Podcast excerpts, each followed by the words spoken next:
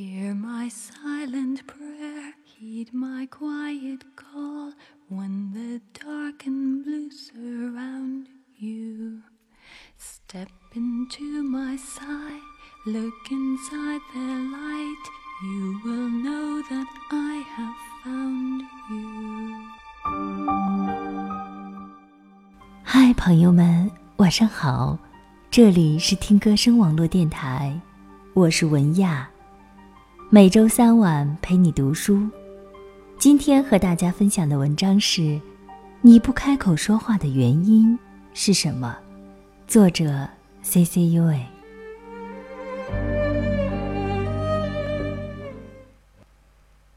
办公室的小姑娘欢呼雀跃地说：“这是我男朋友送我的包，香港买的。”大家都围过来，纷纷夸包包好看，都说她男朋友对她真是好。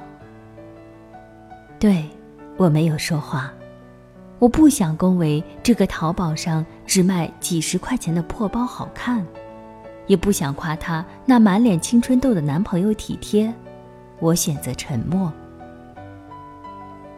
小姑娘白了我一眼，继续和大家谈笑风生。她不知道的是，下班后那群恭维他的人都在骂他嘚瑟。一位大姐尖声尖气地说：“就这破包还香港带回来的？香港有卖这种地摊货的地方吗？”大家一阵笑。大姐问我：“小刘，你觉得呢？”我还是没有说话。避免尴尬。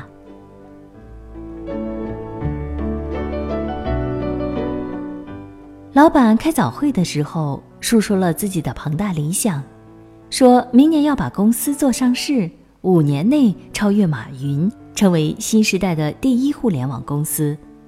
然后要大家都提点改进工作的意见。手下的人唾沫星子横飞，纷纷赞美老板英明无比。拍着胸脯决定跟着老板一辈子了，老板很满意，顺着一转到我面前，我没有说话。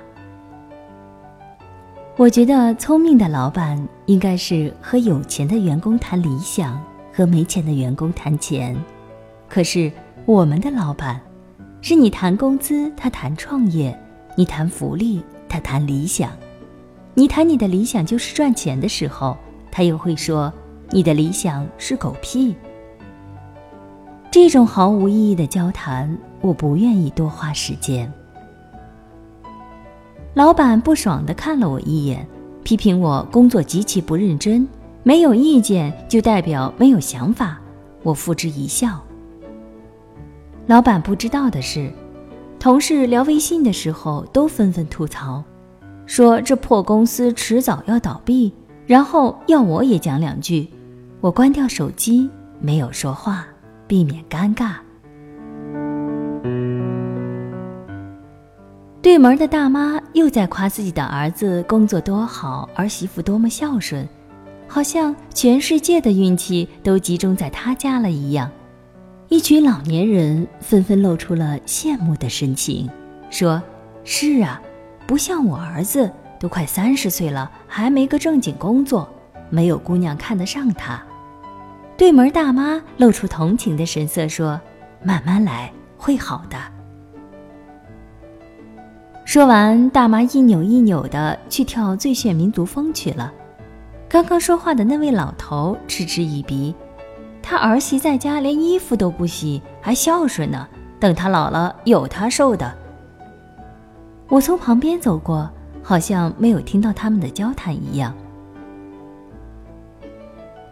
在网上花心血答了一个题，下面留言就讨论开了。有的说：“这人除了写段子还会干什么？麻烦你写点有营养的东西。”有的说：“其实你的文字很好，应该多看看某某写的东西会更好。”我关掉电脑，没有和他们说话。语言确实是上帝给人类的礼物，有的人用语言泡妞。有的人用语言赚钱，还有不计其数的人用语言掩饰自己的虚伪或者宣泄自己的恶毒。而我，既不想伤害别人，也不想恶心自己，就越来越习惯不开口说话。